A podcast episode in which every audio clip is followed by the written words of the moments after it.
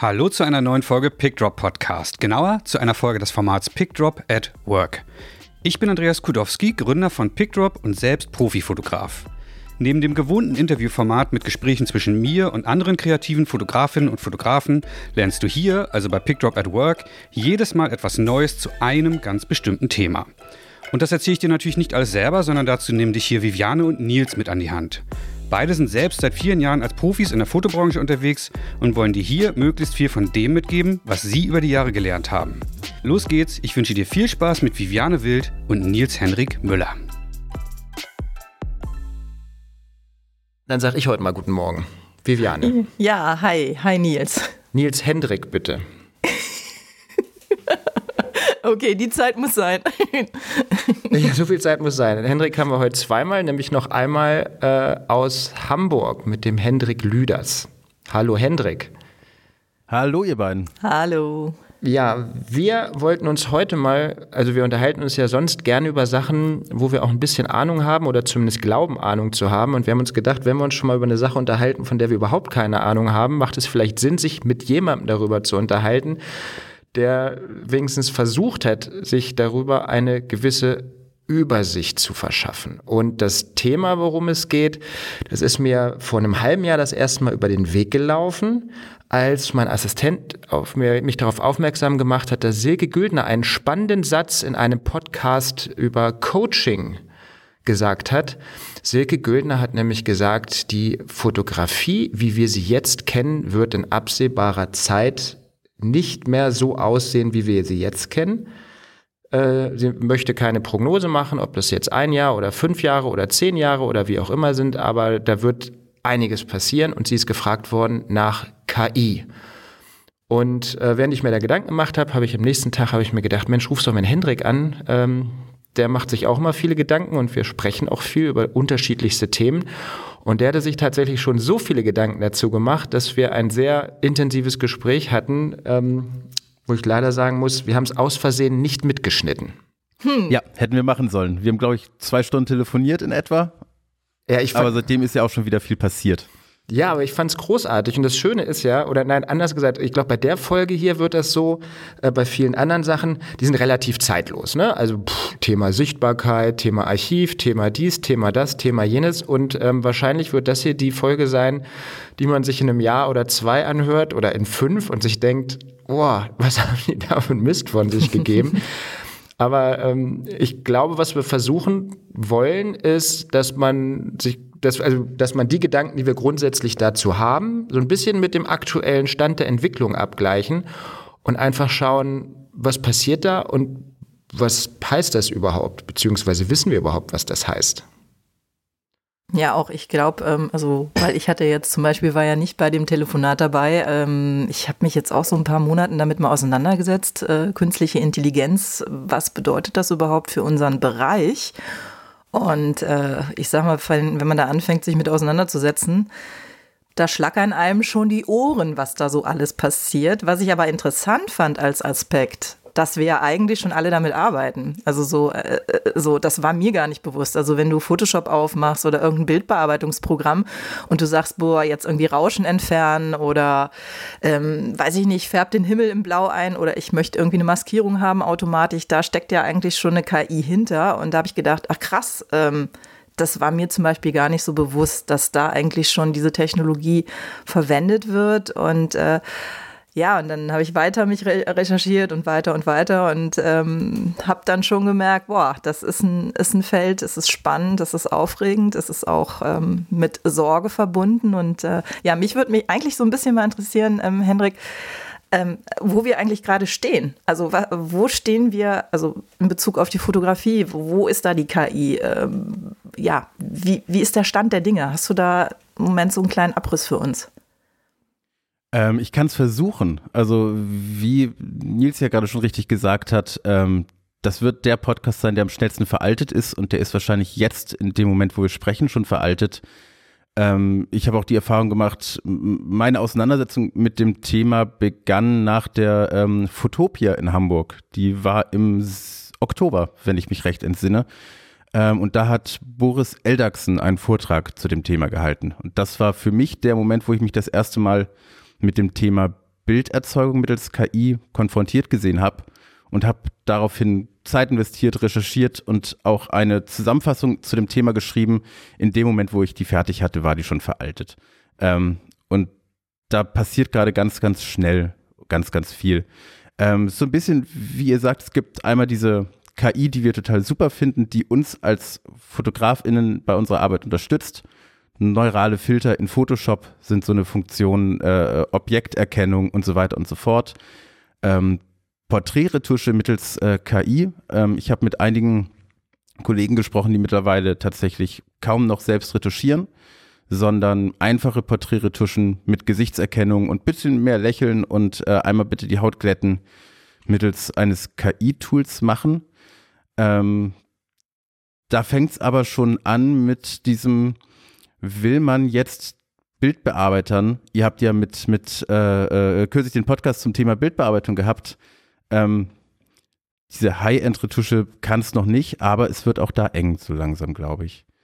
Und was uns, glaube ich, am meisten interessiert und was für sehr viel Aufruhr gesorgt hat, war das Thema Bilderzeugung mittels KI. Habt ihr damit zufällig schon mal rumgespielt? Ja, ich habe es ich mir angeguckt, wobei, also ähm, Gut, das ist ja der Stand jetzt, das muss man ja auch mal sagen. Also da, ich glaube, das ist genau der Punkt. Ich meine, es gibt ja Midjourney, es gibt DALI mittlerweile sogar zwei, es gibt Stable Diffusion. Und ähm, was mir halt aufgefallen ist, Midjourney ist ja so ein Programm, wo du einfach krass künstliche Welten erzeugen kannst. Also wenn du jetzt irgendwie sagst, du bist jetzt ein, ein Grafikdesigner, der in, in so einem Bereich ist, äh, ich glaube, da ist echt schwierig, mir noch mit Geld zu verdienen, wenn du dann mit, mit Journey arbeitest. Ähm, dann hast du diese größten künstlichen Welten. Ähm, was ich bei DALI 2 interessant fand, ähm, also im Grunde genommen kannst du ja bei DALI 2 ein Bild mit einpflegen und das erweitert dann zum Beispiel dieses Bild. Das heißt also eigentlich, wenn du jetzt zum Beispiel in der Postproduktion bist oder hast einen Postproduktioner, das ist in dem Moment noch ein Hilfs- oder kann er als Hilfsmittel nutzen, um Dinge zu erweitern oder Räume zu erweitern. Oder nehmen wir mal an, du hast einen, einen Freisteller oder irgendwas und du brauchst einen Himmel und äh, möchtest den anfügen. Also, dass sozusagen diese KI errechnet, wie geht das Bild weiter. Sowas ist ganz gut. Also, da muss man wirklich sagen, da E2 ist halt mega gut für Architekturgeschichten, Stills, aber nicht für Menschen. Also, was menschliche Abbildungen angeht, ähm, funktioniert das so in der Form noch nicht. Nicht in, einem, äh, in einer Form, Form, dass wir sagen, das ist wirklich gleichzusetzen mit einem Foto. Ja, und Stable Diffusion ist eigentlich, ich glaube, da ist im Moment so der Angriffspunkt am krassesten, weil ähm, das wirklich, glaube ich, so das Programm ist, was am meisten derzeit funktioniert. Also du kannst ja eine Bildkomposition skizzenhaft aufzeichnen und dann ähm, sozusagen Stable Diffusion dabei, daraus ein Bild zu performen sozusagen, also daraus ein Bild zu erstellen und du am Ende ähm, sag ich mal, glaube ich, der Vorteil da oder das, was es halt gut kann, ist, wenn du Ideen hast, dass du daraus Ideen entwickeln kannst. Ähm, das ist so, was ich jetzt so in meiner Recherche mitgenommen habe. Ich, also wenn, wenn ihr da andere Hintergründe oder Dinge noch wisst, das ist das erstmal, was ich so für mich da rausgezogen habe, aber auch in allem, dass es einfach noch nicht an dem Punkt ist, ähm, um bestimmte fotografische Genre zu ersetzen. Genau, was wir gerade übersprungen haben, glaube ich, ist, äh, ich weiß nicht, wie gut sich die einzelnen ZuhörerInnen mit dem Thema schon auseinandergesetzt haben. Was macht das Zeug überhaupt? Ähm, Im Prinzip reden wir von Tools, du hast so ein paar Namen schon gesagt, äh, äh, Dali ist so ein, so ein Fall mit Journey und, und auch Stable Diffusion. Die erschaffen Bilder mittels Texteingabe, sogenannte Prompts. Das heißt, meine ersten Versuche, als ich davon gehört habe, waren, mich mal selber zu beschreiben in dem Tool und habe äh, eingegeben, äh, äh Mann Mitte 30 äh, mit Schnurrbart und äh, Glatze ähm, mit einem relativ runden Gesicht. Das hätte ich gerne. Man kann auch Stile angeben als detailliertes Foto oder als Gemälde oder was auch immer. Äh, man kann auch Stile von Fotografen eingeben tatsächlich. Ich habe es auch versucht und habe bekannte Fotografen kopiert. Das klappt ganz gut. Einige Tools reagieren auch ganz gut auf fotografiert mit einer äh, Nikon oder mit einer Canon äh, oder mit einer Leica mit 35 Millimeter und berücksichtigen eben das. Ähm, und damit kann man Bildwelten erschaffen. Das klappt bei diesen ganzen Fantasy-Art-Geschichten super gut. Das ist tatsächlich krass, was da geht. Äh, bei Fotos hat man dann manchmal noch ein drittes Ohr oder äh, ein drittes Auge oder eine Hand weniger.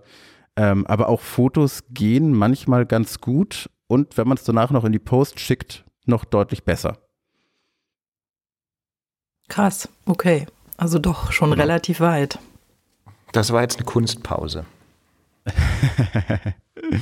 genau, das ist das, wo wir gerade stehen. Also wir haben plötzlich äh, festgestellt, viele von uns äh, haben das nicht vorher mitbekommen, ich auch nicht, dass man plötzlich Bilder erzeugen kann ohne Kamera, ohne Bleistift. Ähm, das ist vergleichbar damit, dass mittlerweile ähm, Übersetzungstools mittels KI wahnsinnig gut sind und Übersetzer natürlich ein bisschen Angst um ihren Job bekommen.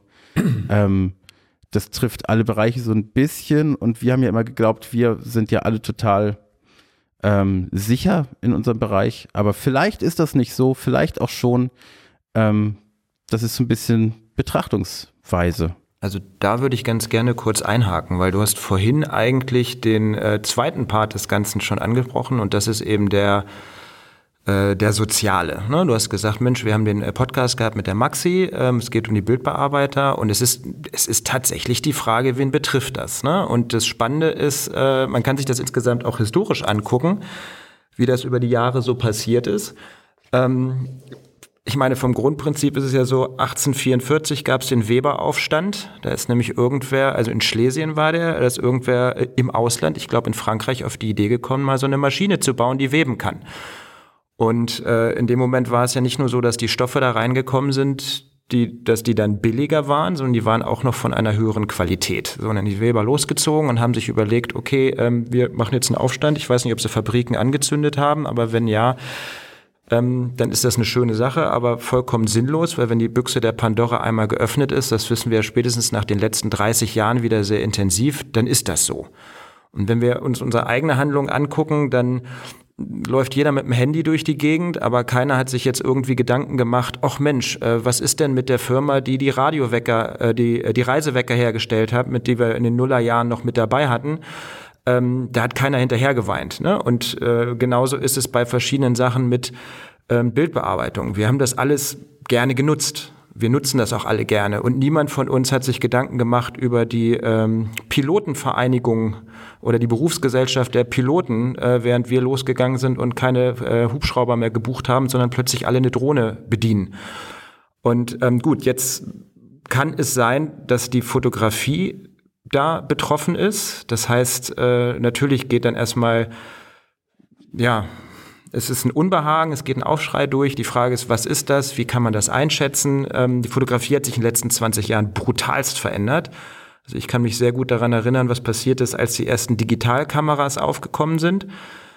Ähm, wo es im Vorjahr im Endeffekt so war, dass die Leute, die in der Lage waren, diese komplexen Bilder technisch zu machen, das waren die großen Zampados, das waren die großen Fotografen in Werbe und Produktion. Und du musstest halt einfach auch eine Belichtungsmessung und unfassbare Dinge beherrschen, um diese komplexen Bilder zu machen, analog. Ja, du hast dann vielleicht noch ein Polaroid als Test gehabt, aber das, was du alles wissen musstest, damit so eine Produktion funktioniert, das konnte der Laie nicht.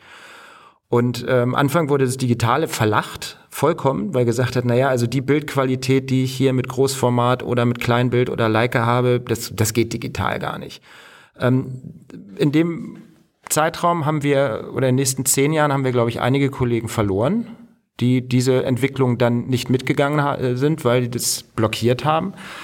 Ähm, gleichzeitig ist es so, dass, was jetzt auch durch diese KI wahrscheinlich passiert, unheimlich vielen Laien der Zugang zur Fotografie ermöglicht wurde. Durch die Technik, die plötzlich in Kameras verbaut worden ist. Durch äh, Belichtungsprogramme, durch, äh, ähm, also übertrieben gesprochen, du drückst auf einen Knopf und dann hast du ein Porträt mit einer geringen Tiefenschärfe. Ähm, das gleiche ist, wenn du die Dinger dann runterlädst, dann hast du plötzlich äh, eine RAW-Umwandlung oder du hast eben, kaufst dir einfach irgendwelche Presets. Natürlich hat auch das seine Grenzen, aber da muss man immer sagen, noch. Das heißt, diese Veränderung ist sehr groß. Die Veränderung war in den letzten 20 Jahren sehr groß. Sie hat jetzt vor der KI dazu geführt, dass sich die Anzahl der Fotografen in Deutschland meines Wissens nach innerhalb von zehn Jahren mehr als verdoppelt hat.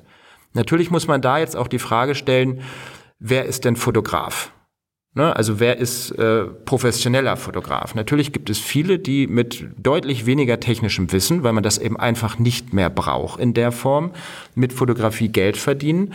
Und selbst wenn sie es nur nebenberuflich machen, natürlich den Markt irgendwo zum Teil stark beeinflussen, weil wer es nebenberuflich macht und damit kein Geld verdienen muss, der ist günstiger und so weiter und so fort. Das heißt, auch da ist die Frage, was ist ein professioneller Fotograf?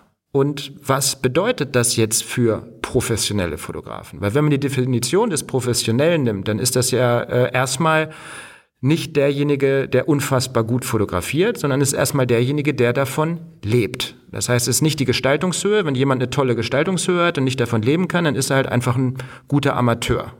Und das heißt, das kann sein, dass er besser ist als ein Profi, aber was bedeutet das für welche Bereiche und für welche Fotografen? Und ich glaube, das ist die Frage, die am spannendsten wird.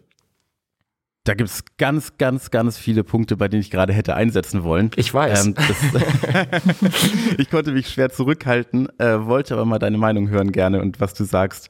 Ähm, es gibt verschiedene Punkte, wo man da ansetzen kann. Punkt eins ist, ich finde tatsächlich, dass das Thema künstliche Intelligenz nicht mit der Einführung der Digitalkamera ähm, beziehungsweise mit der Digitalisierung der Fotografie zu vergleichen ist.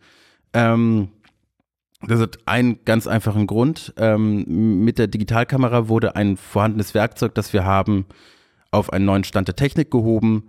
Aber wichtige Themen, gerade rechtliche Themen wie das Urhebersetz, Bildlizenzen ähm, und so weiter, wurden davon relativ gering berührt. Jetzt haben wir eine neue Technologie, die quasi die Erzeugung des Bildes aus unserer Hand nimmt. Ähm, wir geben weiterhin Texte ein und wir beschreiben das, was wir sehen wollen. Aber da wir noch keinerlei rechtliche Rahmenbedingungen geschaffen haben, ähm, ist Stand jetzt die Vermutung, dass es kein Urheberrecht für die entstandenen Werke gibt. Oder so wird es bisher auch gehandhabt und von, von äh, Juristen gesehen. Das bedeutet, ähm, diejenigen, die jetzt sagen, ach super, wir, wir können das Thema äh, Fotografie jetzt ins Digitale übertragen und können mittels künstlicher Intelligenz Bilder erstellen und die verkaufen und das als schlaues Geschäftsmodell sehen, werden damit wahrscheinlich auf die Nase fallen, denn jeder darf die Bilder einfach verwenden. Man redet nicht mal von Klauen, sondern die Bilder sind für jeden frei verfügbar. Aber äh, darf ich ganz kurz eine Zwischenfrage stellen?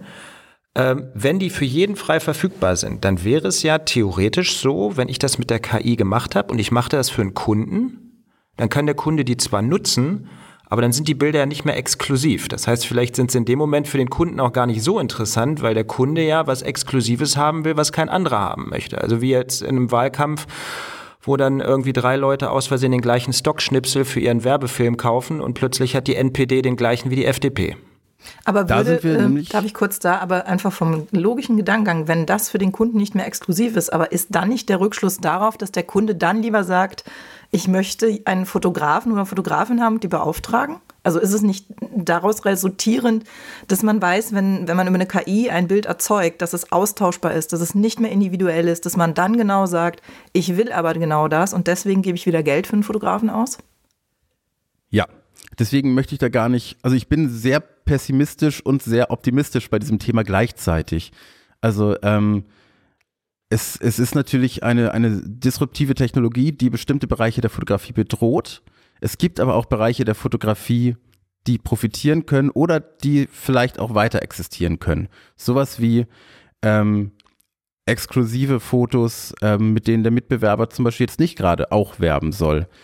Ähm, vielleicht wird der Bereich Stockfotografie, der relativ vielen unserer KollegInnen auch äh, einiges an Arbeit abgenommen hat, ähm, ein bisschen ir irrelevanter werden, weil damit mit äh, äh KI erzeugten Fotos geschwemmt wird. Bis dato ist es nicht so, weil die meisten Bildagenturen sich davon fernhalten. Aber es ist noch schwer abzusehen, was da äh, passieren wird. Ähm, und das bleibt spannend zu beobachten. Also ich habe die Vermutung, ich habe mir jetzt natürlich auch äh, viele Gedanken darüber gemacht, welche Bereiche das äh, betreffen würde. Und ähm, was du sagst, bin ich vollkommen dabei. In dem Moment, wo ein Kunde was Echtes haben möchte, äh, wo er sagt, äh, da geht es um äh, äh, echte Menschen, um echte Situationen, um wirklich glaubwürdige Inhalte. Ich glaube, dass da der Schritt zur KI dann doch größer ist, weil es auch für viele Kunden in dieser zunehmend von KI überschwemmten Welt darum gehen wird, dass sie sagen, äh, wir müssen, wir dürfen nicht austauschbar sein. Und wir, und aber ähm, die Frage, was es am wenigsten betreffen wird, ist, und ähm, das finde ich ein Begriff, der mir ähm, vor ein paar Tagen gekommen ist, ganz spannend, das ist die systemrelevante Fotografie. Und es gibt für mich drei Säulen erstmal der systemrelevanten Fotografie, die ich ganz spannend finde. Das eine ist Bildjournalismus. Ähm, da werden wir natürlich nachher mal kurz äh, versuchen, nochmal eine Schleife zu ziehen, weil ähm, da natürlich auch die Frage ist, wenn du Bildjournalismus durch KI verändern kannst, dann ist das schwierig. Aber erstmal ähm, mit KI ein Bild in der Türkei bei einem Erdbeben zu erzeugen, wird schwierig. Äh, bei einem Krieg äh, äh in den, natürlich kann da auch ein Roboter rumfahren, dann kommt kein äh, Fotograf ums Leben oder keine Fotografin, aber am Ende des Tages ähm, ist das systemrelevante und wahrscheinlich die wichtigste Fotografie, die wir haben. Ähm, ein zweiter Bereich ist äh, alles, was im privaten Bereich passiert. Das sind Hochzeiten, das sind Porträts, das sind äh, von mir aus Babyfotografie. Das sind Sachen, die sind einfach für Familien, für die Gesellschaft äh, wahnsinnig wichtig. Und der dritte Bereich ist, glaube ich, wo ich mir aber vorstellen kann, dass es dazu mehr Vermischung kommt, ist der künstlerische Bereich. Und alles, was dazwischen ist, da muss man, glaube ich, genau gucken, okay, welche Bereiche werden spannend, wo kann man das unterstützend einsetzen? Oder anders gesagt, welche Fotografie lässt sich als erstes dadurch, ja, ich sag mal, austauschen? Also wenn du jetzt drei Nasen hast, die äh, auf dem großen LKW an mir vorbeifahren, äh, äh, Firmenklamotten anhaben, den Daumen hochrecken äh, und vor einer weißen Wand sind, dann kann ich mir vorstellen, dass sich das nicht nur mit KI erzeugen lässt, von der Körperhaltung, sondern vor allen Dingen auch mit generierten Modellen, für die man dann keine Rechte mehr zahlen muss. Das ist aber eine Fotografie, die war vorher auch nicht sonderlich anspruchsvoll und da kann ich mir vorstellen, da wird es schwierig. Ja, also ich vermute, also in allem, was ich jetzt rate, vermute, in die Zukunft blicken, äh, äh, blickenderweise beschreibe, gehe ich davon aus, dass diese Technologie, wie wir sie jetzt schon vorhanden haben, sich weiterentwickelt und wirklich gut wird. Ähm, dass es überhaupt erstmal so weit kommt, dass Bereiche ähm, verlieren können gegen künstliche Intelligenz. Ähm, die ersten Bereiche werden alle Bereiche sein, in denen das Briefing lautet, macht das genauso wie beim letzten Mal oder macht das genauso wie bei unserem Mitbewerber. Ähm, wir drei bewegen uns ja in fotografisch sehr ähnlichen äh, Sujets ähm, und kennen das aus unserem Alltag. Zehn Leute sitzen um einen Konferenztisch und äh, diskutieren über irgendwas und es ist total egal, wer darauf zu sehen ist, weil eh keiner irgendwie die zehn der 3000 Mitarbeitenden kennt. Solche Fotos wird man relativ leicht ersetzen können und um ehrlich zu sein, ist mir das auch egal. Also mir persönlich, fotografisch ist das total egal. Ähm, das ist kein Foto, das mir Spaß macht. Ähm, was es aber für uns und unsere KollegInnen wirtschaftlich bedeutet, ist es ganz anderes. Das bedeutet eben, dass in solchen Bereichen, und das ist eben irgendwann die Corporate-Fotografie, ich habe jetzt gerade schon ein Tool auch, auch äh, von einem Kollegen gezeigt bekommen, in, über das du mit willkürlichen Selfies, die du zusammensammelst, dir Bewerbungsfotos und Businessporträts erstellen kannst. Ähm, das geht schon ganz gut. Aber das sind Bereiche, die uns auch fotografisch keinen Spaß machen, aber vielleicht Geld bringen. Weil wenn wir ehrlich sind, ein Großteil unseres Berufes besteht daraus, dass wir ah, durchschnittlich aufregende Fotos machen und dafür Schmerzensgeld bekommen, quasi um äh, den Kollegen Christoph Siegert hier aus Hamburg zu zitieren. Äh, Grüße gehen raus. Der beschreibt ja eine Vermutung, wer es gesagt haben könnte. Aber Christoph wäre unter in der Top 5 gewesen. ähm, und das, das äh, ist, ist wie bei allem in diesem Thema. Ich sehe es halt zwiegespalten. Es ist immer alles irgendwie ähm, ganz gut und aber auch bedrohlich. Äh, andere Bereiche, die vielleicht schwierig werden, ähm, Buchcover ist so, so ein Beispiel. Ähm, wenn ich so an, an irgendwelche Krimiromane ähm, denke, sehe ich jetzt irgendwie so einen dunklen Wald, ein Foto von einem dunklen Wald vor Augen, äh, wo jemand noch einen Wald fotografiert hat oder ein Stockfoto gekauft wurde. Aber sowas kann eine KI hervorragend ausspucken. Ähm, dieser Bereich wird sicherlich auch relativ schnell wegfallen, wobei sich dann die Frage stellt, was da die Exklusivität wiederbringt, weil angenommen, das Harry Potter Cover wäre mittels KI erstellt worden und jeder dürfte das Artwork verwenden, weil es keinen Urheberschutz gibt, ähm, haben wir da auch wieder ein kritisches Feld, was äh, Lizenzprodukte angeht. Gibt es denn, also äh, gibt es denn eigentlich, also jetzt so dieser rechtliche Kontext, weil da, also ich hatte Sachen, also es gibt ja im Moment irgendwie eine große Klage äh, aus Amerika, auch was diese rechtlichen Sachen gehen. Ähm, ich glaube, da geht es um äh, Stable Diffusion. Ähm, wo auch im Grunde genommen dagegen geklagt wird, gegen ein Urheberrecht. Gut, die Amerikaner haben ja nicht das Urheberrecht wie wir in Deutschland, die beziehen sich ja auf den amerikanischen Markt. Aber wie ist denn da eigentlich im Moment die Sache? Also ähm, gibt es da bereits Vorkehrungen von der EU oder von, von der deutschen Regierung in irgendeiner Weise da einzugreifen oder Dinge voranzubringen, dass es da Einschränkungen geben wird? Oder ähm, gibt es für uns oder gibt es für uns zum Beispiel eine Möglichkeit zu sagen, ich möchte nicht, dass meine Bilder für eine KI genutzt werden? Also wie ist, wie ist da der Hintergrund? Ähm, noch ist das alles ein bisschen wilder Westen tatsächlich. Also es gibt sicherlich Bemühungen, ähm, ich weiß, dass äh, PolitikerInnen äh, das auf dem Schirm haben. Da gab es kürzlich auch eine, eine durch, ich glaube, ChatGPT geschriebene Rede im Bundestag, ähm, um, um auf das Thema aufmerksam zu machen. Berufsverbände haben das Thema auf dem Schirm. Ähm, die angesprochene Klage von Getty Images ähm, bezieht sich auch darauf, und das ist eben das, wo viele gerade versuchen anzusetzen, um diese Entwicklung aufzuhalten oder zu verlangsamen, ähm, dass also was passiert technologisch da im Hintergrund? Ähm, es wird tatsächlich äh, von Bots, also von dieser, dieser äh, künstlichen Intelligenz, das Internet durchsucht und es werden alle möglichen Bilder zusammengestellt, die Informationen herausgescraped ähm, und daraus werden neue Bildwelten erschaffen. Da ist natürlich ein Ansatz zu sagen, hey, wir wurden gar nicht gefragt, ob ihr unsere Daten dafür verwenden dürft. Ähm, das ist nicht in Ordnung, kommerziell unsere Bilder zu nutzen. Ähm, da ist momentan alles noch so ein bisschen mh, hm, unklar, weil A, diese äh, äh, Entwickler der Datenbanken sagen, hey, wieso? Wir verwenden das doch nur für wissenschaftliche Zwecke. Ähm, wir haben ja gar keine kommerziellen Absichten und dafür dürfen wir das. Ähm, und, und zum anderen, ähm, ja, was, was mache ich? Bitte? Ja, da habe ich zwei, zwei Fragen zu. Ich wollte dich eigentlich gar nicht unterbrechen. Das Handzeichen sollte nur sagen, ich, ich, ich nehme ich nehm, äh, ich, äh, nehm den Faden auf, wenn du ausgesprochen hast.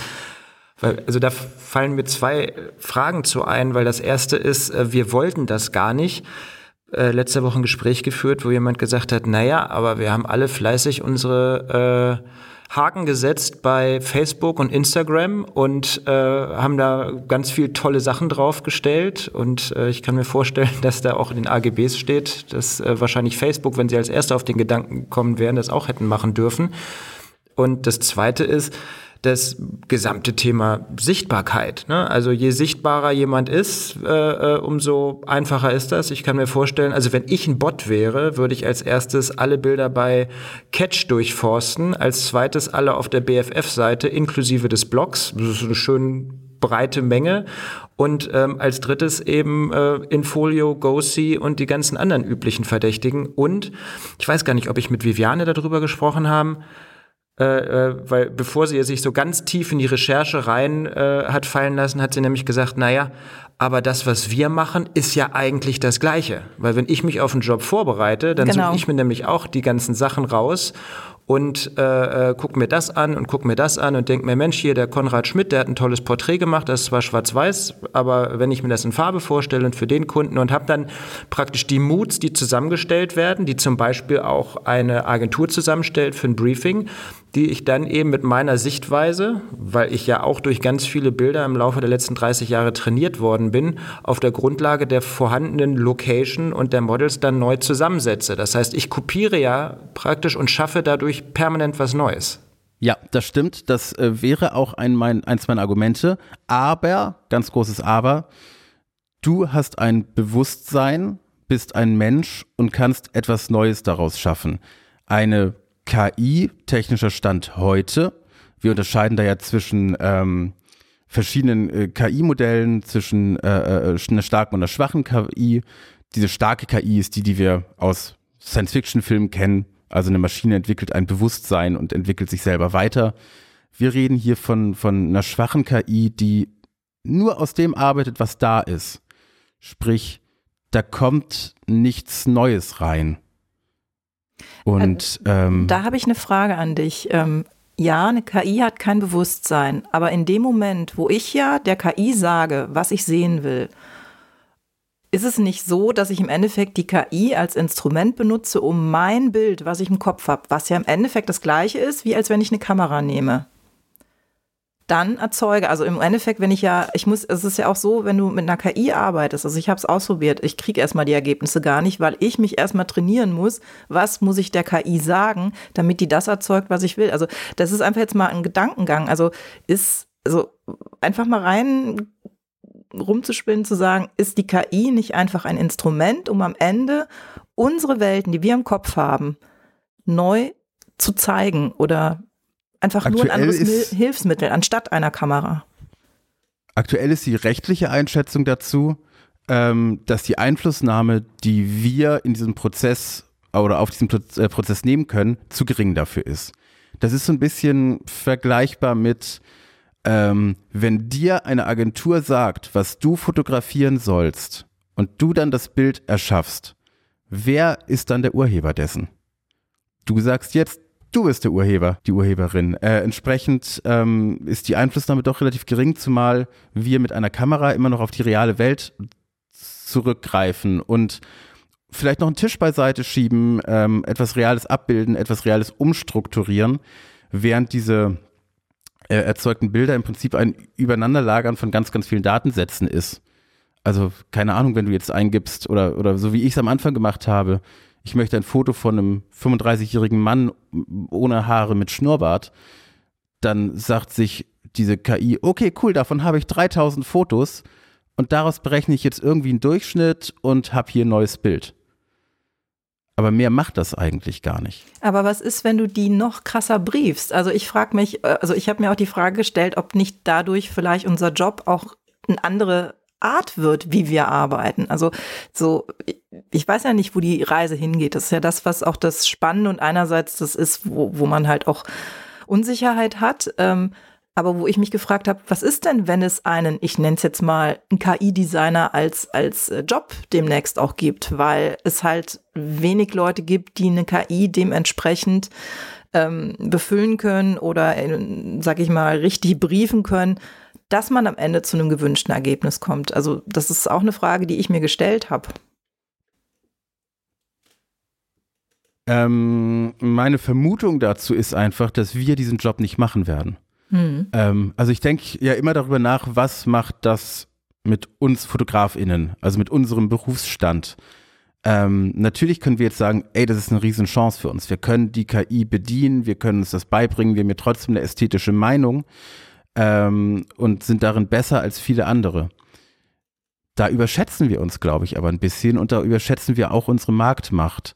Ähm, das gleiche denken auch Artdirektoren und alle anderen Leute in Agenturen. Das gleiche denken übrigens auch die Menschen in Asien, die gerade unsere Bilder bearbeiten, die jetzt gerade alle arbeitslos werden, weil die KI so gut freistellen kann.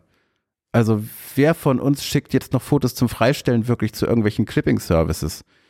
Ähm, das mache ich ja viel schneller und günstiger selber durch Photoshop Objekterkennung. Da sind ganz viele Leute, die ganz viel Know-how haben und im Zweifel das gleiche können wie wir. Auf Englisch irgendwelche Wörter in ein Tool eingeben. Und ich glaube, das ist, das ist einer der Hauptpunkte, ne? weil wir sind, wir, wir sind jetzt wir sind Fotografen und wir sind viele, aber wenn man sich jetzt überlegt, äh, wie viele Menschen es gibt, sind wir eben eigentlich vergleichsweise wenig.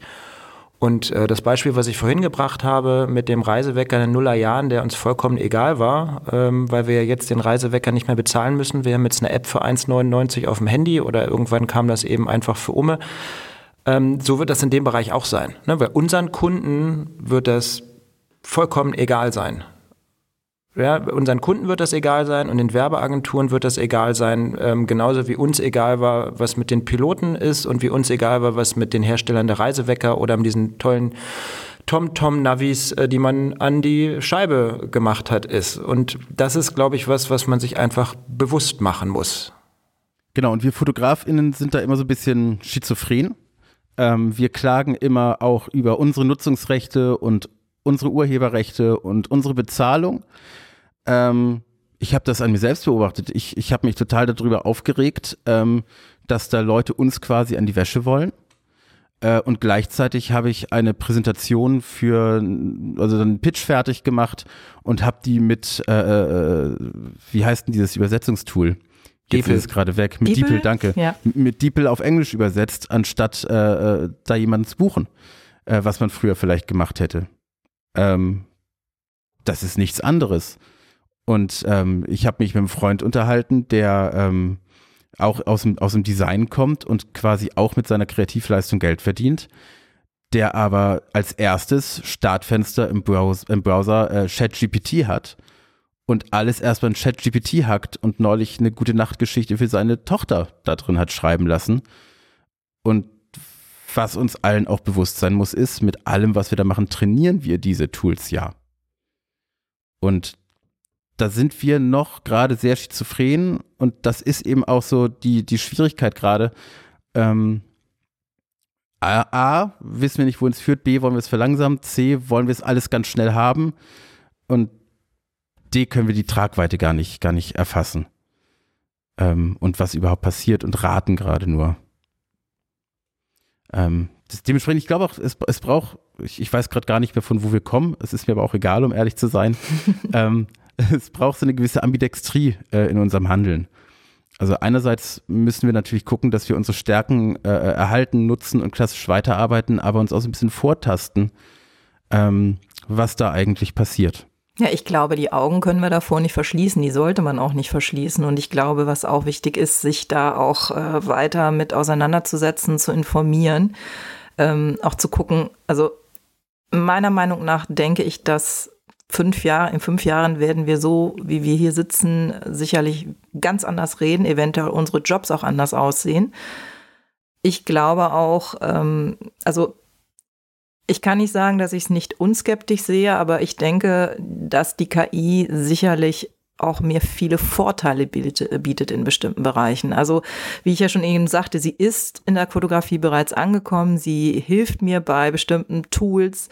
Ähm, auch so Sachen wie Briefings von Kunden oder mit Kunden sprechen. Ähm, ich nutze da auch gewisse Tools schon und muss sagen, mir macht es Freude, damit zu arbeiten. Natürlich kann es gut möglich sein, dass ich in fünf Jahren nicht mehr als Fotografin arbeite, zumindest nicht mehr in dem Bereich. Aber ich glaube, wenn man offen bleibt und überlegt, was gibt's für Möglichkeiten, vielleicht welche Chance steckt darauf in, weil wir können im Endeffekt uns nicht davor verschließen. Es wird, es ist da, es wird sich verändern, es wird ähm, definitiv Raum einnehmen in bestimmten Bereichen, mehr als uns lieb ist.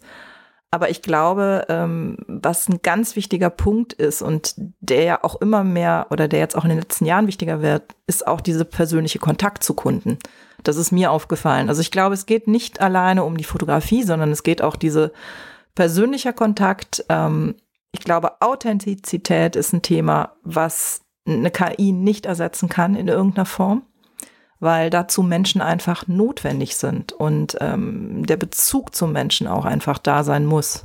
Und allein in unserer technologisierten Welt, also ich meine, im Moment habe ich mitgekriegt, ich sag's ja mal, äh, Kassetten sind wieder in. Ich habe mir äh, letztes Jahr einen Schallplattenspieler gekauft, obwohl ich natürlich mir Spotify oder weiß ich nicht was runterhole, aber ich glaube, dass wir in der Gesellschaft ähm, diesen, diesen Bezug brauchen. Deswegen glaube ich, dass sicherlich bestimmte Bereiche aufgelöst werden, nicht mehr existieren werden, aber und sicherlich auch die, die Range an Fotografen schrumpfen wird. Ich glaube, der Markt wird härter, er wird umkämpfter werden in bestimmten Bereichen. Es werden nur die überleben, die sich der Technologie ja offen gegenüber sind, sie vielleicht nutzen für ihre Bereiche. Ähm, ja, einfach schauen, ja, mit einer zukunftsweisenden Richtung damit umgehen.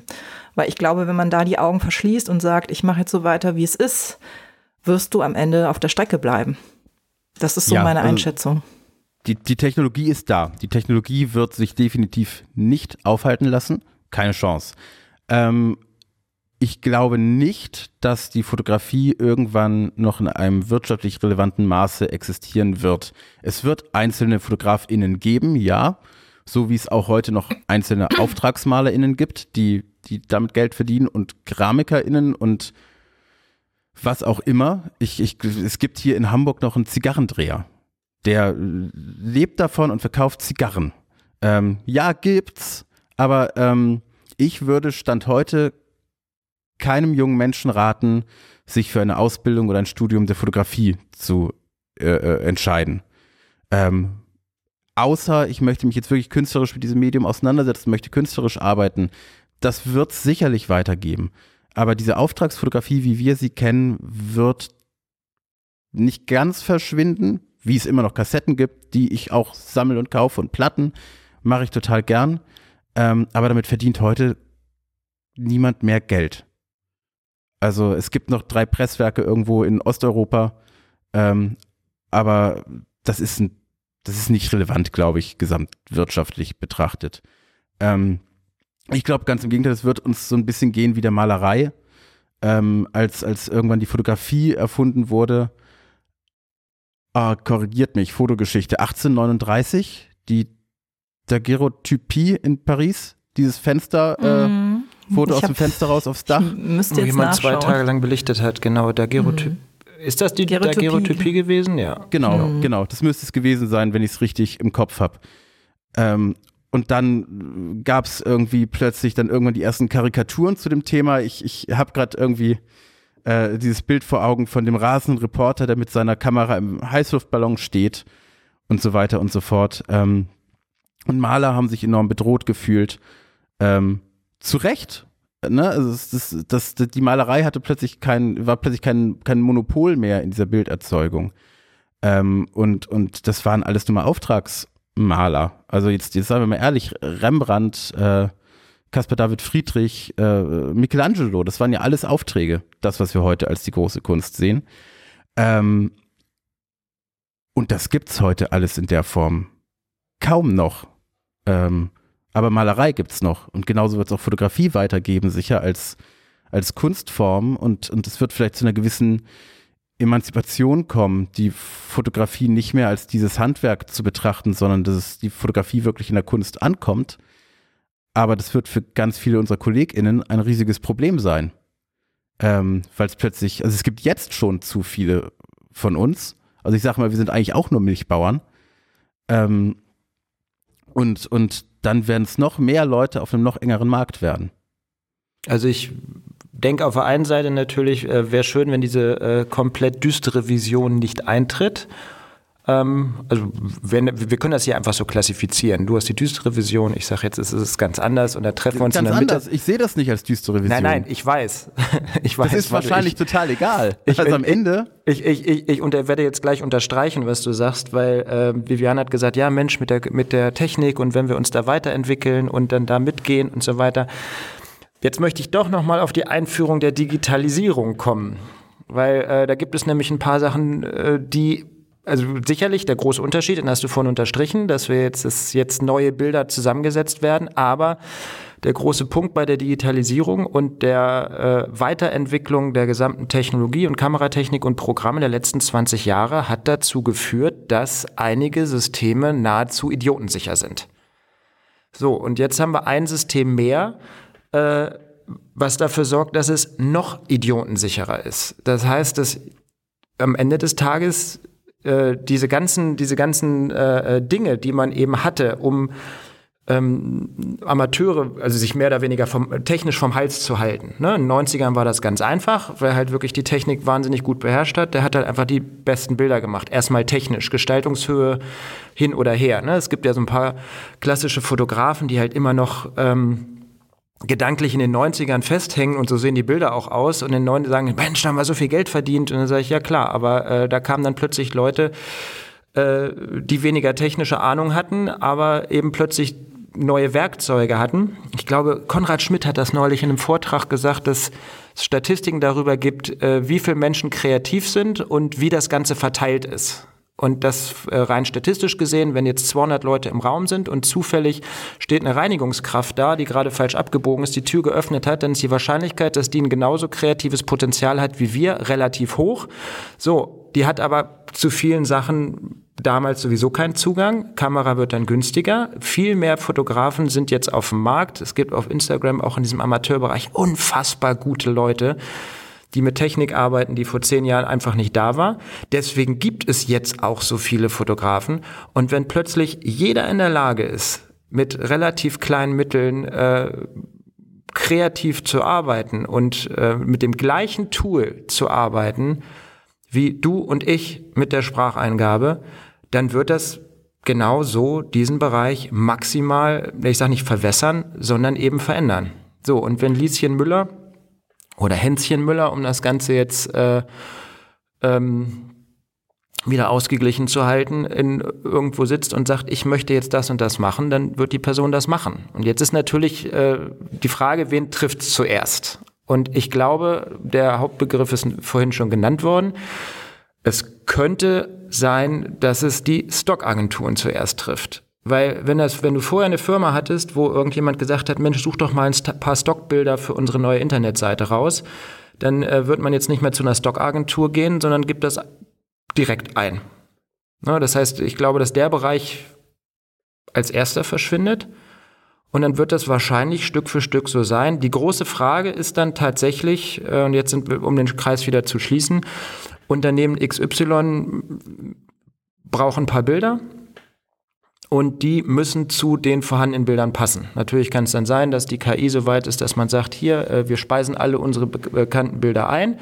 Das ist unser Bildstil. Bitte erzeuge uns ein weiteres Bild in diesem Stil, was dann da ist. Aber es ist da tatsächlich die Frage, wer bedient das? Ist das der KI-Bediener? Ist das äh, Herr Müller aus der Buchhaltung oder ist das sonst irgendwer? Und da wird es wahrscheinlich noch Menschen geben, die dann die Gestaltung übernehmen und sagen, ich kuratiere das so ein bisschen. Aber um jetzt Henriks Frage wieder oder Henriks Aussage wieder aufzunehmen, die Frage ist, sind das wir Fotografen? Und um jetzt wieder ganz zurückzugehen, Schlesischer Weberaufstand von 1844. Natürlich werden nicht alle Weber verschwinden. Vielleicht gibt es auch den einen oder anderen Weber, der sich was ganz anderes ausdenkt mit seinem Webstuhl und deswegen irgendwie eine neue Marktlücke hat. Das wird aber einer sein. Vielleicht werden es auch fünf sein oder zehn sein. Und vielleicht werden auch äh, 100 von den 10.000 Webern in einer Fabrik unterkommen und dann alles versorgen mit dem Stoff. Überbleiben trotzdem 9.900. Und da ist die Frage, auch im Hinblick auf die Fotografen, was machen die dann? Ich glaube aber, ähm, um mal nicht ganz so negativ in die Zukunft blicken zu wollen. Ähm, ich bin ja generell jemand, der eher offen ist für Dinge und auch eher ein positiv denkender Mensch. Ähm, ich glaube, was, was im Moment oder was derzeit ja auch ein Problem ist, und das ist auch generell ein Problem im Markt, es gibt bestimmte Motive, die einfach so gut wie nicht vorhanden sind im Netz. So, also das heißt, eine KI greift ja immer auf Datensätze, die im Netz sind, zurück. Und ähm, eine Freundin von mir, die hatte jetzt auch, ähm, weiß gar nicht mehr, mit Stable Diffusion oder so gearbeitet und die hatte zum Beispiel wollte sie ein, ein Bild von einer Person, die so ein Tütchen ähm, wenn man so ein Glas hat und einen Multivitaminsaft äh, reinkippt. Sowas wollte sie erzeugen. Der Witz war, es gab keine Datensätze oder zu wenig Datensätze dazu im Netz. Das heißt, meiner Meinung nach ist es, es gibt Motive. Das ist jetzt ein Beispiel. Die werden einfach von der KI nicht umgesetzt werden können, weil es dazu einfach zu wenig Material gibt. Und ich glaube, das sind genau die Bereiche, in denen wir weiterhin unsere Jobs haben werden. Oder auch gehen wir nochmal ähm, auf auf die äh, Firmen oder wer auch immer. Natürlich kannst du einen, einen Raum mit Personen darstellen und sagen, wir wollen jetzt zwei Personen am Rechner sitzen haben. Aber was ist, wenn du ausgerechnet Lieschen Müller und Herrn Franz äh, auf diesem Foto sehen willst? Die wirst du mit einer KI nicht erzeugen. Also ich denke, Doch. authentische Bilder, Bilder oder Motive, wo die Informationen einfach gar nicht im Netz sind, die so selten sind oder die einfach so besonders sind, das wird nie von der KI umgesetzt werden. Ich glaube ganz im Gegenteil, das wird schneller passieren, als wir es uns vorstellen können. Ähm, und übrigens, ich sehe das auch alles, das muss ich nochmal ganz kurz einwerfen, gar nicht als negativ. Das ist eigentlich, finde ich, KI total super. In jedem, fast jedem Bereich unseres Lebens.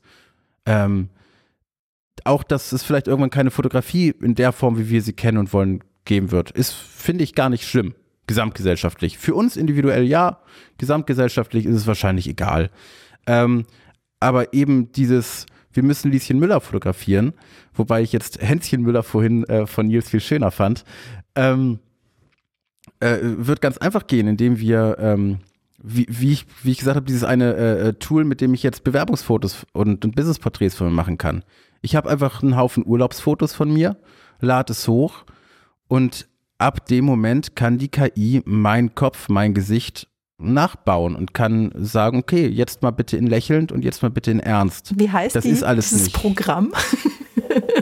ich habe ich hab für mich entschieden, tatsächlich, dass ich solche Tools, sage ich euch gleich, wenn wir durch sind, mhm. möchte, ich, möchte ich ungern hier, hier nennen, äh, bis auf die großen, die wir kennen, äh, schlicht vor dem Hintergrund, dass ich es für sinnvoll halte, ähm, diese Entwicklung erstmal noch nicht zu füttern und durch Training voranzutreiben, bis wir gesellschaftlich eine Lösung gefunden haben, wie wir damit umgehen. Ähm, ich halte es für wichtig, diese Entwicklung, wo wir es können, ein bisschen zu verlangsamen und diese Tools nicht weiter zu trainieren, einfach damit wir Zeit für politische Realität haben. Ähm, das ist sonst relativ schnell ein Problem, dass, dass wir einfach die, die, oh, wie heißt denn das, die, die, im Prinzip so die Macht des Faktischen vorantreiben. Wenn das erstmal alles da ist und funktioniert und, und genutzt wird, kommen wir da nicht mehr zurück. Und deswegen müssen wir erstmal so ein bisschen abwarten. Aber das geht. Ähm, wir können auch Technologien kombinieren. Wir können CGI und künstliche Intelligenz und Deepfakes. Ein Thema, das wir in dieser Diskussion manchmal vergessen, weil das ist ja auch im Prinzip nichts anderes als eine KI-Technologie, die genau das macht, was du gerade beschreibst. Ein vorhandene, eine reale Person auf ein anderes Bild montieren. Wenn wir das in Kombination sehen, geht ganz schön viel. Also ich würde da kurz einhaken. Ich habe auf einer Veranstaltung dieses Jahr äh, oder auf einer Party, da haben sie dann überlegt, Mensch, wir äh, holen uns jetzt noch jemanden, der äh, ja Früher hat man den Zauberer gehabt vor 100 Jahren, äh, jetzt hat man jemanden, der ein bisschen mit Internet zaubert. Und ähm, da war ein IT-Spezialist, der hat äh, was Nettes vorgeführt am Ende des Tages war es jetzt nichts komplett Neues, aber die Art und Weise, wie er es vorgeführt hat, war großartig. Und zwar ähm, ist er beigegangen, hat gesagt, Mensch, besucht, sagt mir jetzt mal irgendeine bekannte Person. Und äh, irgendwer hat dann gebrüllt, Obama. Und äh, hat gesagt, okay, nehmen wir Herrn Obama. Dann ähm, hat der äh, eine App geöffnet. Ähm, dann erschien Obama einmal groß auf der Leinwand.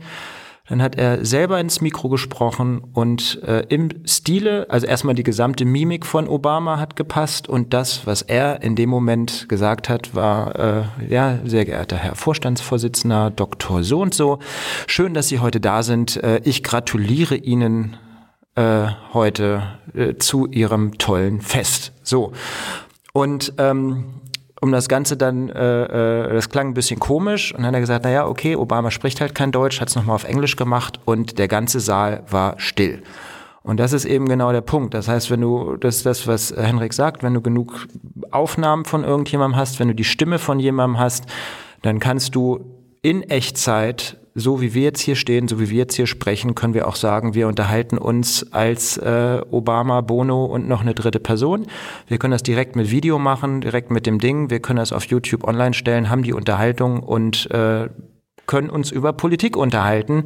Und es ist optisch für einen Laien, wenn du jetzt nicht irgendwie dabei gehst und das irgendwie durchrechnest und das guckst oder irgendwie wirklich nach Fehlern suchst, wie irgendwelche Leute Titanic auch nach Fehlern äh, durchsucht haben oder bei Ben Hur gesehen haben, Mensch, da hat der Trompeter noch eine Armbanduhr um, du merkst es nicht. Du merkst es nicht und spannend wird das genauso wie jetzt irgendein Bot sich mit irgendwelchen deutschen Politikern unterhalten hat oder sonst irgendjemanden äh, und dann eben als Klitschko verkleidet äh, am Anfang des Ukraine-Kriegs. Es ist nicht zu unterscheiden. Das finde ich auch, ähm, finde ich, die, also meine größte Angst, äh, die eigentlich in dieser KI-Technologie steckt, ist so dieses ganze Missbrauchspotenzial. Also das, was du ja da beschreibst, ist, dass du selber nicht mehr unterscheiden kannst, ist es echt, was ich da sehe. Und wir haben genug Leute da draußen, die Dinge äh, zu instrumentalisieren versuchen.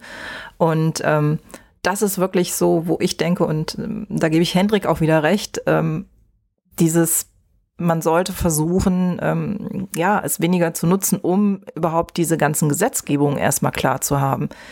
Das ist, ähm, finde ich, also ein wahnsinniges Potenzial, was da drin steckt, Dinge einfach Fake News noch stärker äh, hervorzurufen, politisch einfach äh, Dinge zu verändern.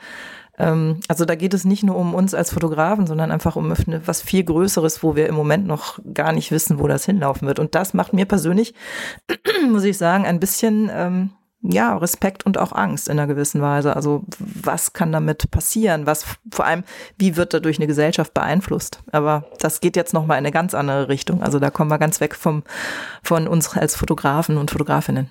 Wobei das finde ich ja fast noch der interessanteste oder relevanteste Punkt ist. Denn ähm, ja, die Werkzeuge, die wir besprechen, sind jetzt auf uns als FotografInnen bezogen relevant.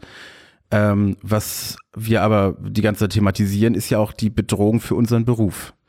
Ähm, durch verschiedenste Technologien und so weiter haben wir aber ganz, ganz viele Bedrohungen, die auf uns hereinprasseln. Nehmen wir das Thema Fake News. Ähm, da stellt sich schnell die Frage, brauchen wir zum Beispiel auch eine Kennzeichnungspflicht für KI-erzeugtes Bildmaterial? Ähm, halte ich im journalistischen Bereich zum Beispiel für total sinnvoll, wenn wir daran denken, dass immer mehr Arbeit sowieso schon weg vom, vom Menschen geht. Nehmen wir Bildauswahlen, die man mittels KI machen kann. Nehmen wir Bildanpassungen, die man mittels KI machen kann. Ähm, auf der anderen Straßenseite äh, meines Studios haben wir äh, ehemals Gruner und Ja, jetzt RTL, ähm, wo gerade ganz, ganz viele Magazine zerschlagen werden und wurden und Personal eingespart wird und sicherlich ich rate jetzt, aber auch das Ganze zu Lasten vielleicht der Fotoredaktion zum Beispiel gehen kann. Ähm, was einfach bedeutet, dass ein Medium, das unsere Gesellschaft prägt, und das tut Fotografie. Wir alle sehen täglich Fotografie. Es ist ein unglaublich meinungsbildendes Medium. Ähm, es, es prägt einfach unsere Gesamtwahrnehmung. Und wir sehen, was wir glauben. Äh, wenn das plötzlich hinterfragt werden muss, passiert ganz, ganz viel. Ähm, und, und auch andere Bereiche, die wir gerade ansprechen, ähm, haben mit uns allen zu tun. Der Wegfall von Berufen ist kein rein fotografisches Thema.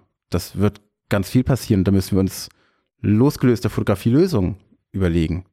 Da müssen wir mitdenken und uns mit anderen zusammentun äh, und überlegen, wie können wir da für uns das Beste draus machen. Ähm, ich sehe gleichzeitig aber auch eben diese Chancen. Ähm, der Wegfall von ganz viel Arbeit bedeutet, wir müssen weniger arbeiten. Mhm. also, das ist, äh, es gibt dazu, das habe ich ähm, durch Zufall gehört, also es gibt ja einen Podcast, der schon sehr, lang, sehr lange läuft seit Corona. Äh, was heißt, ich weiß gar nicht wie lange, kann man ja ausrechnen. Jede Woche einmal. Ich glaube, wir sind jetzt bei Folge 80 oder 79. Das sind Lanz und Precht. Ähm, da gibt es eine ganz spannende Folge, ich glaube, äh, unter den ersten fünf zum Thema Arbeit. Und da haben sie sich über genau das auseinandergesetzt. Und äh, da hat dann äh, der Precht gesagt, ja, nee, also das mit der Arbeit wird in Zukunft ein bisschen schwierig werden, weil die ganze Arbeit wegfällt. Und dann hat Herr Lanz gesagt, ja, das ist ja dieses äh, böse Gespenst, äh, was so seit Jahren überall durch die Gegend getragen wird. Und Digitalisierung kostet Arbeitsplätze. Und immer wenn das jemand sagt, dann hat das auch ganz viele neue Arbeitsplätze geschaffen und so weiter und so fort. Und äh, äh, Precht was ganz Spannendes gesagt. Ja, das ist richtig.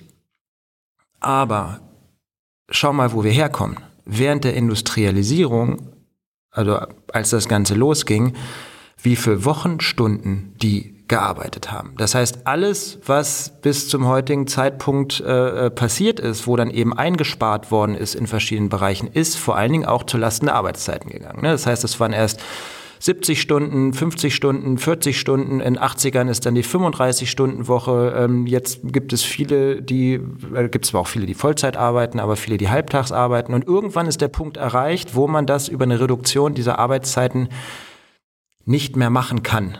Und äh, dann wird's halt schwierig. Mein Deutschlehrer hat irgendwie mal gesagt, oder einer meiner Deutschlehrer hat mal gesagt, eigentlich hätte man zur Sozialverträglichkeit für jede Maschine, die eingeführt wird und einen Arbeitsplatz ersetzt, eine Sozialabgabe einführen sollen. Das hat er, glaube ich, das muss Anfang der 90er Jahre gewesen sein, als er das gesagt hat. Äh, grundsätzlich eine nette Geschichte und ein netter Ansatz, ähm, ist aber nicht so. Und das Ganze wird natürlich in allen Bereichen, und da ist es egal, ob es jetzt äh, Gruner und Ja oder ehemals Gruner und Ja jetzt RTL ist oder irgendwelche industrielle Bereiche, es gibt immer Menschen oder andersrum, diese ganzen Innovationen sind in der Regel kommerziell getrieben. Das heißt, es geht darum, dass einzelne Personen mehr Geld verdienen. Das ist ganz normal Kapitalismus.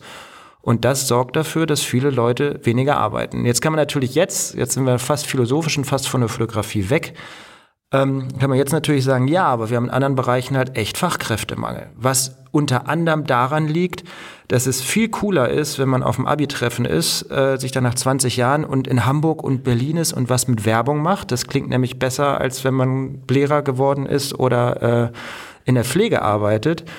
Und äh, alles Berufe, die systemrelevant, die wichtig sind, aber die, weil das ja so cool ist und auf Instagram halt auch einfach besser aussieht, wenn man Hamburg oder Berlin in der Werbung oder als Fotograf arbeitet, ähm, die ihr Ansehen verloren haben in den letzten 20, 30 Jahren. Und die Frage ist, was passiert als nächstes? Weil wir sitzen jetzt hier, weil ich, ich weiß nicht, wie das bei dir ist, Viviane, ich Glück gehabt habe, heute ist kein Erzieher in der Kita krank. Das geht mir genauso. Und vor allem. Großes äh, Problem und gesamtgesellschaftlich ist halt die Frage, was ist, also klar, für unseren Berufsstand könnte es an manchen Stellen schwierig werden, aber was könnte das gesamtgesellschaftlich heißen? Wenn ein Haufen Arbeitskräfte freigesetzt werden und systemrelevante äh, Berufe, wo eben gesucht wird, ähm, plötzlich wieder eine Verdienstmöglichkeit sind. Genau, und das ist eben das, wo wir ansetzen müssen gesellschaftlich. Also da kommt ganz, ganz vieles zusammen. Wie du richtig sagst, wir kommen von 72 Arbeitsstunden. Äh, 72 sind Jetzt 1871. Ich habe es ich hab's recherchiert tatsächlich. Ah, komm, ey, der Mann ist äh, gut. 1871, 72 Arbeitsstunden zu Beginn der Hochzeit der Industrialisierung. Ähm, wir waren ähm, 1932 bei 41 irgendwas, dann nach dem Krieg ging die Arbeitszeit wieder hoch und jetzt sind wir irgendwo bei 39 gelandet. Ähm, jetzt haben wir aber auch den Fall, dass wir gleichzeitig in einer gleichberechtigten Welt leben möchten und äh, Frauen wie Männern die gleichen Chancen einräumen möchten.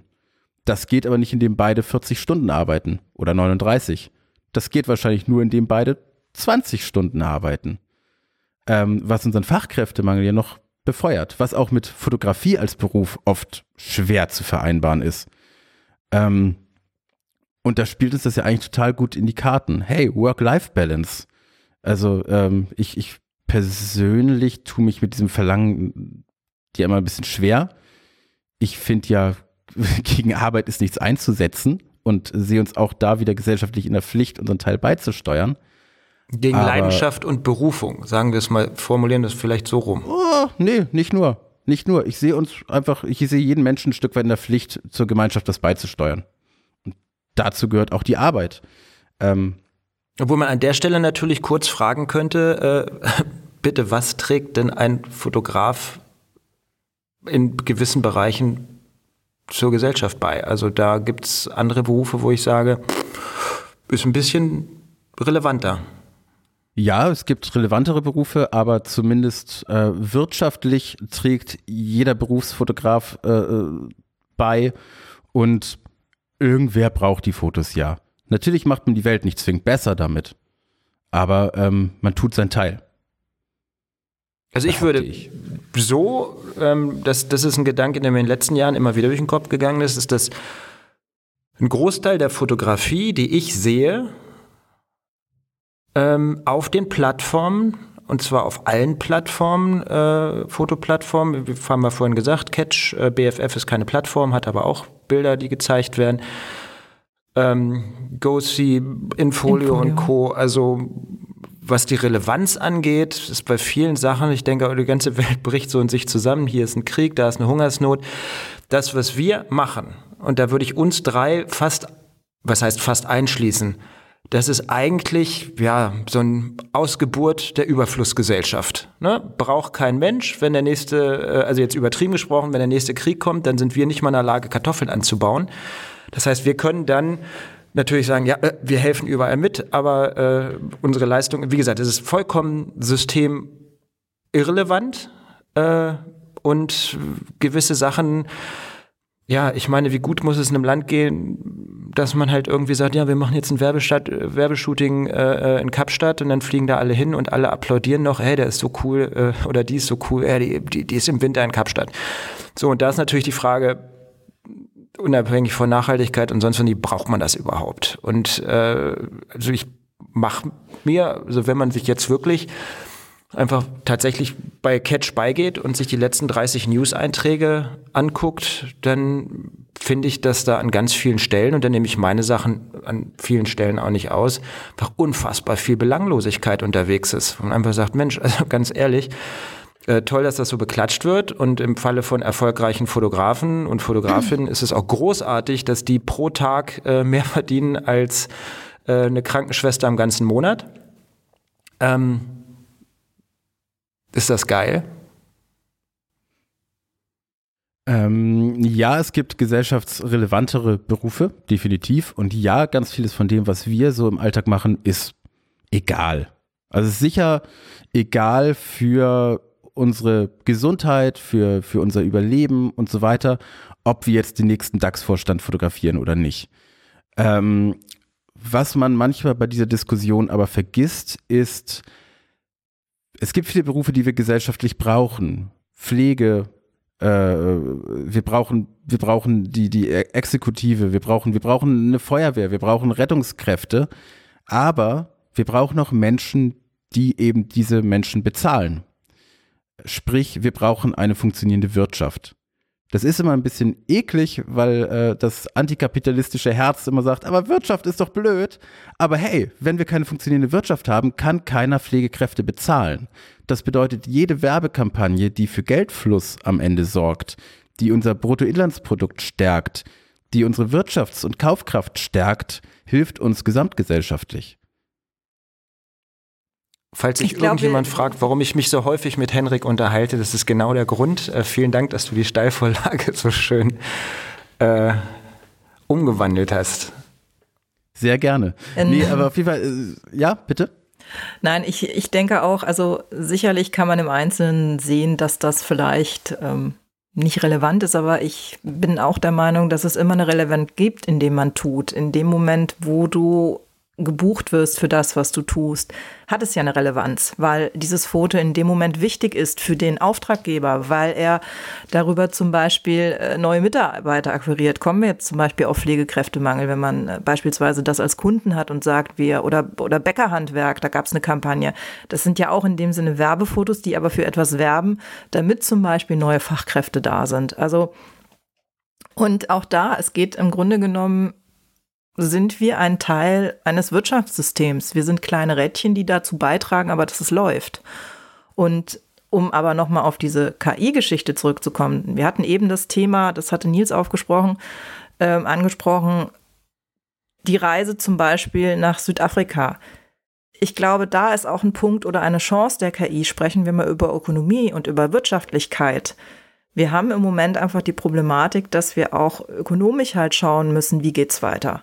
Wie können wir bestimmte Abgase reduzieren? Wie können wir ähm, ökonomisch weiterleben? Wie können wir überhaupt auf dieser Welt weiterleben? Und da kann natürlich eine KI auch unterstützend sein, dass du eben nicht mehr einen Flug buchen musst, um in Südafrika diese Dinge zu produzieren, sondern dass das eben aus dem Zimmer heraus passiert, wo ich auch denke, dass das am Ende auch eine Chance ist, dass wir eine Gesellschaft haben, die weiter auf dieser Erde leben kann, um es mm, auf diesem Wege zu sehen. Also meiner Meinung nach, ich glaube auch, dass wir so langsam mh, mm, so ein Fazit sehen können. Also ich denke, es wird sich viel verändern. Es wird viele Bereiche geben, in denen wir nicht mehr als Fotografen arbeiten werden. Ich denke auch, dass es eine Reduzierung gibt, dass es vielleicht auch, dass es ein Nischenjob sein werden wird. Ähm, aber ich sehe im Endeffekt das, was mit der KI wird, als eine Entwicklung, also das ist eine Chance. Also ich sehe es erst als Chance als als Nachteil. Ähm, und zumindest dann, wenn man als Fotograf in erster Linie um das, also um das Ergebnis geht und nicht um, um den technischen Aufnahmeprozess. Also das sehe ich darin. Also deswegen, ich bin da, also ich denke, es wird sich verändern. Sicherlich, vielleicht werde ich auch nicht mehr in der Form arbeiten, wie ich es jetzt tue, aber ich sehe es als Chance und als Möglichkeit, ähm, Dinge zu verändern, die vielleicht jetzt auf einem anderen Ebene laufen. Ja, ich glaube, das kann man fast so stehen lassen. Also mit, mit der Nachhaltigkeit im Planeten haben wir jetzt, glaube ich, äh, einmal den komplett äh, äh, äh, äh, die komplette Runde abgeschlossen. Ich weiß nicht, ob es irgendeinen Bereich gibt, den wir noch nicht touchiert haben. Die Frage ist, ob man sich jetzt zum Beispiel in einem Jahr nochmal verabredet und nochmal über das gleiche Thema spricht. Das finde ich ganz spannend. Das halte ich für eine super Idee. Ich finde die auch super. Ja. Ey, aber dann bitte nicht am Montagmorgen. Also ich finde, das macht echt schlechte Laune, das Thema. Also vielleicht kann man das dann irgendwie ja, gut, an welcher Tageszeit, ist ja egal. Aber Montagmorgen finde ich ganz schlecht für sowas. Montagabend mit einem Glas Rotwein in der Hand. Und einer Weltuntergangsstimmungsmusik im Hintergrund. Von der KI erzeugt natürlich. Ja, nee, das Wichtige ist, dass man halt in dem Moment genug Vorräte hat, ne? Definitiv. Hat irgendjemand einen Bunker, wo wir uns das nächste Mal darüber unterhalten können? Aber tatsächlich äh, äh, real physisch getroffen wäre sicherlich nett. Ähm, oh ja. Und wir sollten das machen, gerade weil ich sagen muss, mein Fazit fällt eigentlich ganz anders aus als das von Viviane. Ähm, und zwar weniger optimistisch für die Fotografie. Und zwar glaube ich zum Beispiel, dass ich in fünf Jahren meinen Beruf, so wie ich ihn jetzt ausübe, nicht mehr ausüben werde. Ähm, und ich glaube auch, dass ganz viele KollegInnen von uns das nicht mehr tun werden. Ähm, und wir uns streckenweise umorientieren müssen. Wie gesagt, gesamtgesellschaftlich sehe ich das nicht als kritisch. In 100 Jahren blicken wir zurück und fragen uns, warum gab es denn eigentlich diese komischen Fotografen, die Fotos gemacht haben? Gott sei Dank müssen wir das nicht mehr. Und Gott sei Dank müssen wir nicht mehr um die Welt fliegen, das stimmt, um eben Fotos zu machen. Ähm, aber ich glaube tatsächlich, dass ich das für mich beruflich weniger als Chance sehe für das, was ich mache. Als Chance für was anderes, was weiß ich noch nicht. Aber wie gesagt, ich würde niemandem mehr raten, jetzt noch diesen Beruf zu ergreifen momentan.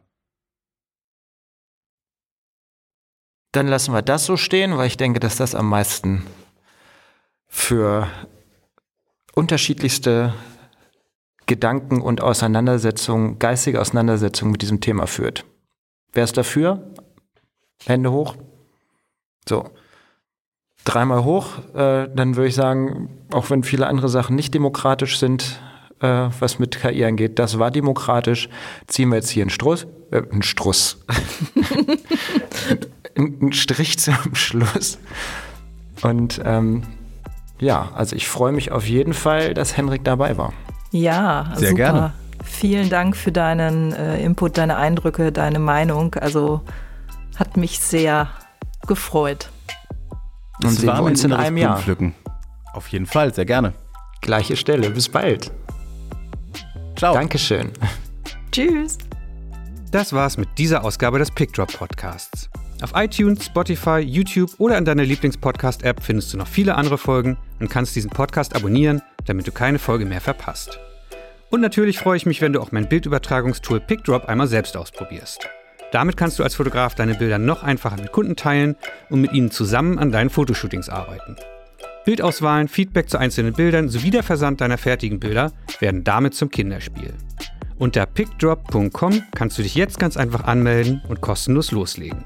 Vielen Dank fürs Zuhören, bis zum nächsten Mal.